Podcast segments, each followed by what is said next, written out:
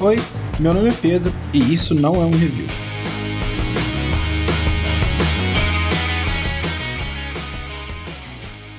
Explicando como funciona, eu pego um produto, não falo dele por alguns minutos e te falo se você deve gastar seu tempo e dinheiro com ele ou não. No episódio de hoje, chuveirinho. Tudo começou é, um dia, minha mãe chegou em casa, no, perto da hora do almoço, e falou assim: Ó, oh, fui no médico agora e é para todo mundo parar de usar papel higiênico. A gente achou aquilo um pouco estranho, e aí. Mas por quê?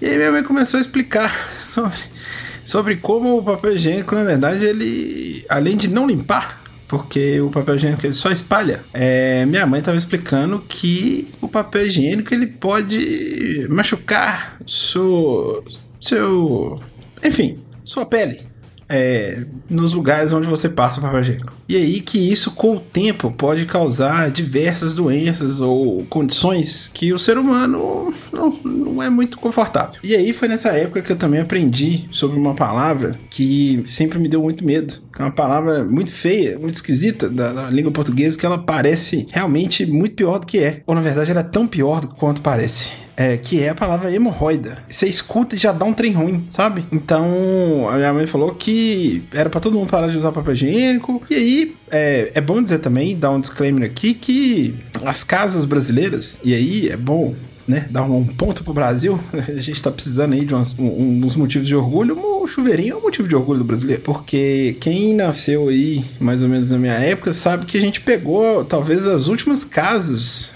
que foram feitas com bidê, por exemplo. E o bidê era um, um artigo estranho para uma criança, e eu era uma criança que eu não perguntava muito. Então eu tentava entender ouvindo as pessoas falando e tentava aprender é, no teste, né? E aí eu também não perguntava, eu não perguntava não, eu assumia que aquela era a minha verdade e tava tudo certo. O bidê, ele tinha duas fases, ou ele saía só uma aguinha que era e não parecia que que ia fazer nada, e uma vez eu consegui fazer a água atingir o teto do banheiro. É, realmente eu, eu não sabia usar aquilo. E aí é, com o passar do tempo, rolou o, o, advento do chuveirinho. E o chuveirinho, rapaz, ele tem. É, ô moça, que esteja ouvindo. É, o chuveirinho, ele. Eu descobri que ele tem três tipos de chuveirinho. O chuveirinho da água meia bomba, que é um, um chuveirinho horrível. Ele é até pior do que o papel higiênico. Então você evite ele a todo custo, porque ele vai sair uma água tipo o bidê, né? Aquele bidê que sai a aguinha pó, porque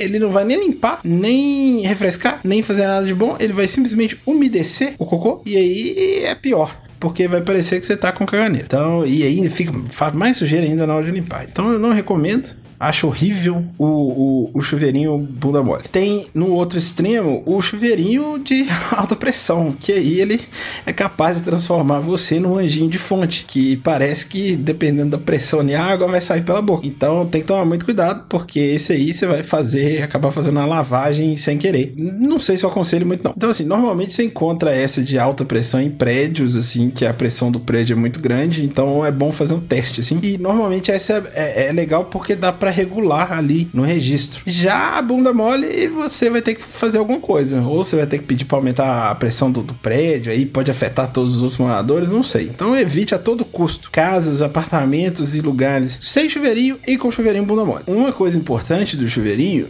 é que ele seja ideal ali.